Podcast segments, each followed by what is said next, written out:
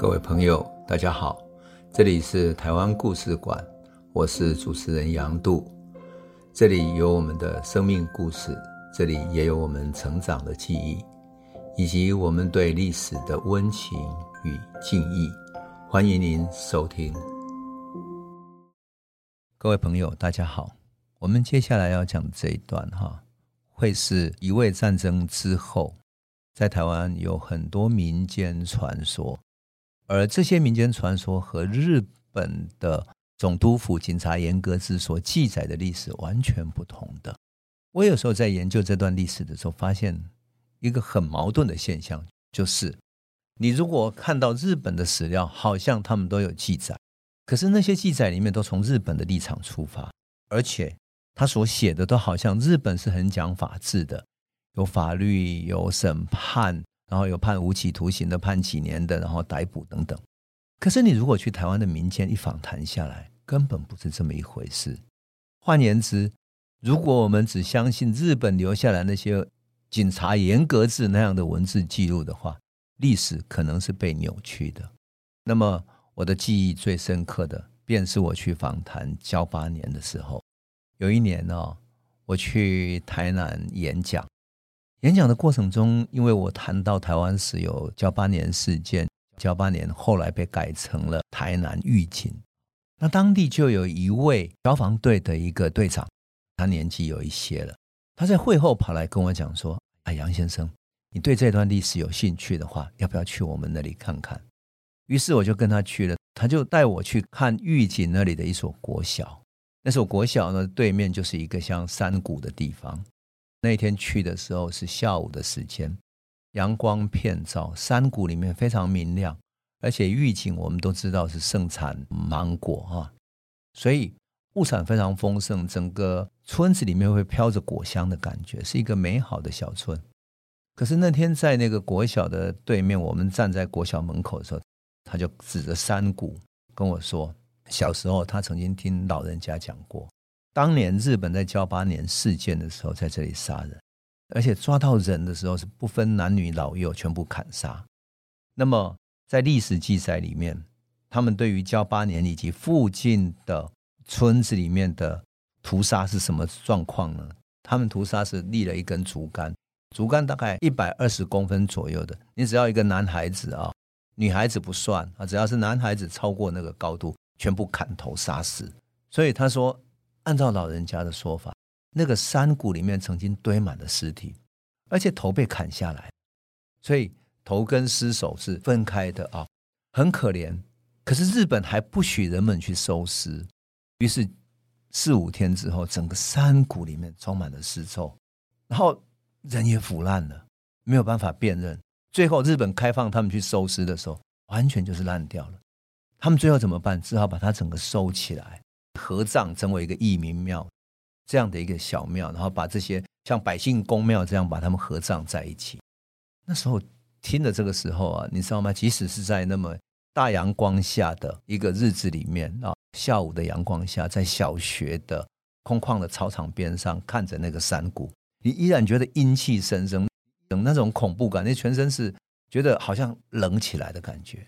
你想这样的历史，日本怎么会记载呢？怎么可能记载下来呢？可是它就是留存在台湾的民间记忆里面，留存在台湾民间最真实的耆老的口述里面。因此，我去噍吧哖之后，我突然想起来说，从乙未战争开始，有多少次的战争是日本把整个村子屠灭的？包括了，比如说对于云岭柯铁虎事件的时候，他对古更乡附近的屠杀也是一样的。有人说屠杀了五六千人，有人屠杀了上万人等等，可是这绝对不会建筑于日本的历史记载。因此，我们说哈，当我们重新了解台湾史的时候，要进入民间，重新去聆听台湾的民间记忆，用民间最真实的记忆去对抗日本留下来的那个谎言的总督府的记录。那么，我们今天就要来讲三个民间的传奇人物，而这个传奇人物呢，事实上，在民间流传了很多故事。那很有意思的是，他们三个人被称为什么？抗日三猛，三个猛将哈。就是乙未战争之后，一八九五到一九零二年之间七年血战之间的三只猛将。那这三只猛将都跟猫有关哈，等于是三只大猫哈。第一个叫台北的，它的名字叫简大师，是一只狮子。第二名叫做云林的柯铁虎。第三名呢是屏东，它叫林少猫。有狮子，有老虎，有猫哈，三只都是猫科动物。它就在台湾的山林里面穿梭，像台湾的石虎一样，在山林里面穿梭反抗。那特别是呢，我们在谈到这三个反抗将士的时候，我们会看见真实的一个历史。那为什么会特别这样讲呢？因为还有一个事情是，日本曾经对镇压柯铁虎使用了重武器，所以在古坑斗六梅山那一带大量的屠杀。那这些事都没有记载，还好是一个传教士给报道出去的。一报道出去之后，结果引起国际媒体的注意，所以日本后来的记录里面特别去掩盖这些东西，就在于他想要跟国际上证明什么？证明说他有能力治理台湾，他没有杀掉很多人，不是大屠杀来的，他是有现代化治理能力的，所以他都故意去在他们的这种嗯警察严格制里面所记载的。经过了审判，所以判了几年，有无期徒刑，有死刑，等等等等，好像它是一个现代化的国家，而且要向欧美国家证明说，好，日本是一个有现代化治理能力的帝国。但是呢，事实上他做了许多不名誉的事情。因此，按照民间的历史记忆来看的话，其实更多的是日本的警察严格制，其实是要写给外面的帝国看的。好，那我们先来讲抗日三猛的第一名，叫简大师。我对简大师特别感到亲切，是因为他所反抗的基地就在台北，而且在台北阳明山。简大师呢，出生于宜兰，对宜兰的那种反抗性呢，移民者的反抗性特别强。他年轻的时候，传说他回去漳州的南靖，他祖先在南靖去祭祖扫墓，他跟当地人练武术、练武功，哈，还跟人家比赛。据说他能够把宗祠门口的那个石狮子举起来，啊，所以力气好像大过那头石狮子。所以绰号叫简大石，就是大狮子的意思。后来他回来台湾之后，变成宜兰的乡勇。我们都知道，台湾有很多乡勇，在于说，台湾民间需要乡勇来保卫地方，因为台湾有许多各种不同的战乱、不同的叛变等等，所以各地要为了保护自己，有自己的乡勇。那这些乡勇在对清法战争也起到一定的作用。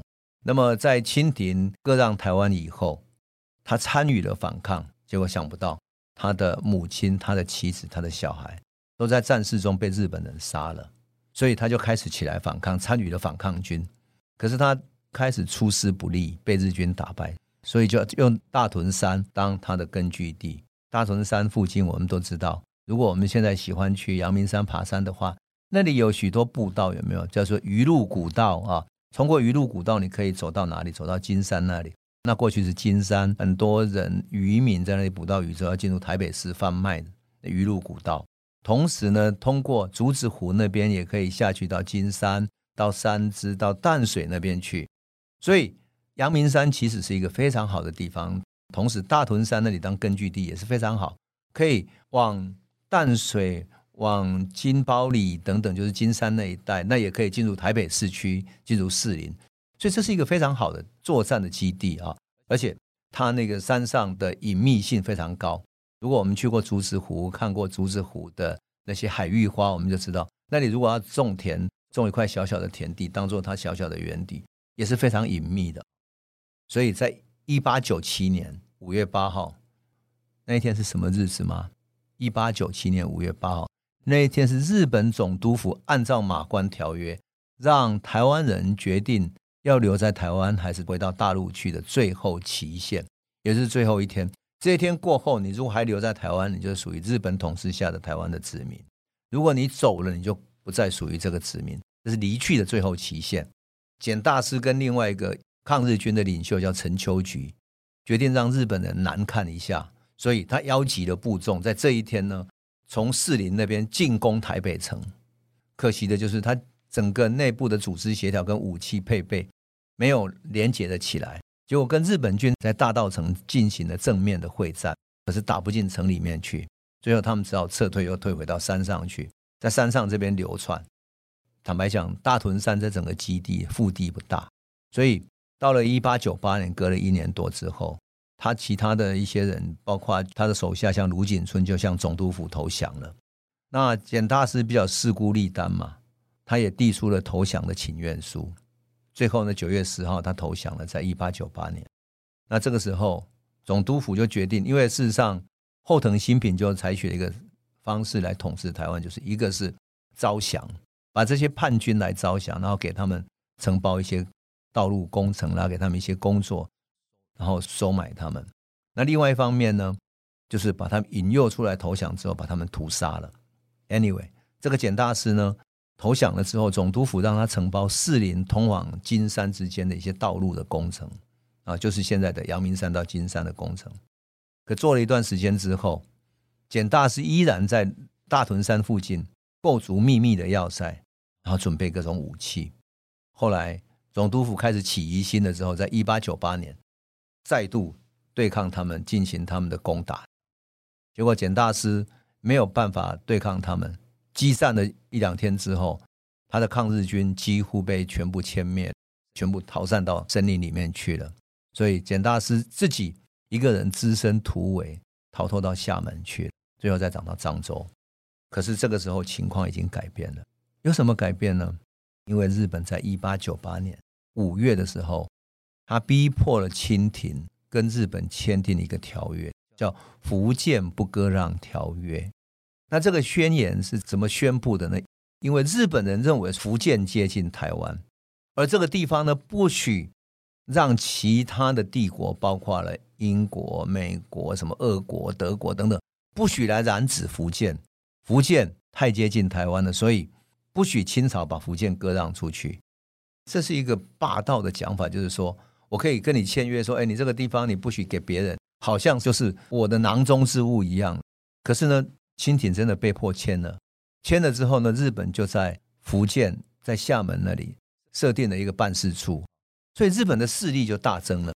结果简大师一逃回到大陆去之后，好像飞蛾扑火，日本就通过福建不割让条约以及他们在福建的办事处呢，要求清廷逮捕简大师。那这个办事处名字叫做对岸事务挂，就台湾对岸的事务办公室这样。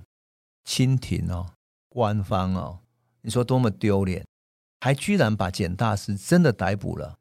当然有一种说法，说是因为清朝的官吏受到日本的贿赂，所以把简大师抓起来。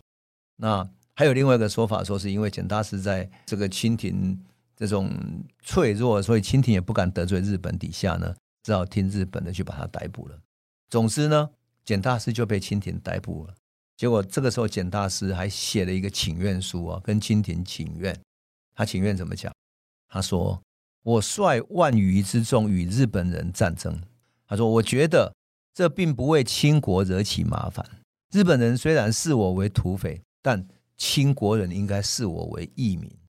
何况自从台湾割给日本之后，清国大小官员全部撤回，没有一个人起义。我一介平民能够纠集一万多人，血战一百多次，已经无愧于清国。这是日本人留下来的他的记录，因为他被逮捕了，所以他留下他的记录请愿，这样。”后来他说，去年大败走漳州，在台湾大败跑到漳州嘛，他想要归化为清廷臣民，想不到他反而把他抓了。他真的觉得太悲剧了哈。他最后讲说：“于今多言无用，但愿在此就路，希望在漳州旧路死掉。生为大清之民，死为大清之鬼，则恩莫大焉，请勿交给日本人，否则死不瞑目。”偏偏。清廷把他交给日本人，然后在三月的时候把他引渡回到台湾。十天之后，就三月二十二号，他被总督府在台北的监狱处以绞刑。所以，我们很多研究台湾史的学者在谈到这段历程的时候，都会特别重视简大师，是为什么？因为他显示了简大师是一个敢于选择历史事件的重要时刻去对抗的人。而他的经历仿佛是见证了清廷跟日本之间那种又矛盾又复杂的关系，是一个很重要的历史的见证。好，这是这一只狮子的故事。我们现在接下来来讲老虎的故事。柯铁虎，柯铁虎呢，在台湾的中部，就在云林那边。哈，一八九六年六月，日本把云林划归台中县来管辖。然后呢，柯铁虎觉得说，你日本人派兵到云林这边来驻防，他觉得很不满，所以在一八九六年六月十号，他率领了六百多个义民哦，突然突袭斗六街的日本商社。突袭之后呢，六月十四号，他跟另外一个叫简义的人，简单的简，义气的义哈，简义，他们在云林的铁国山，现在有一个叫铁鼓山的庙，其实就铁国山，闽南话叫铁国山了，铁国山。在那里大会群雄，然后昭告天地说：“好，从现在开始，我们来开始反抗。我们要建一个国号，叫天运元年啊，号召各地义军起来响应。这样，结果日军开始发动围剿。有意思的是，日军进去围剿的人里面，哈，分成几个部队，但中间有一个小部队，是一个中尉叫中村的这个人，率领着大概二十六个人进去里面围剿，想不到呢，被。柯铁虎他们全部给灭了，灭了之后，哇，这个日本人大怒这样子，因为你这样子灭了他，等于是日军不止没有面子，而且是在战斗上是一个大挫败，因此他们派了大部队进去铁国山，进去里面大扫荡，一扫荡的结果，他不仅仅是对付柯铁虎他们，而且附近的居民全部都被波及，房屋被焚毁了，然后柯铁虎他们的。这些军队只好躲入山中去。日本人进入铁骨山附近进行全面的扫荡，把居民进行这种大屠杀之后呢，死伤非常惨重，所有的村屋都焚毁殆尽了。结果呢，按照统计，五十六处的村庄被焚毁，有五千多户的民房被纵火焚烧掉了，民间死伤惨重。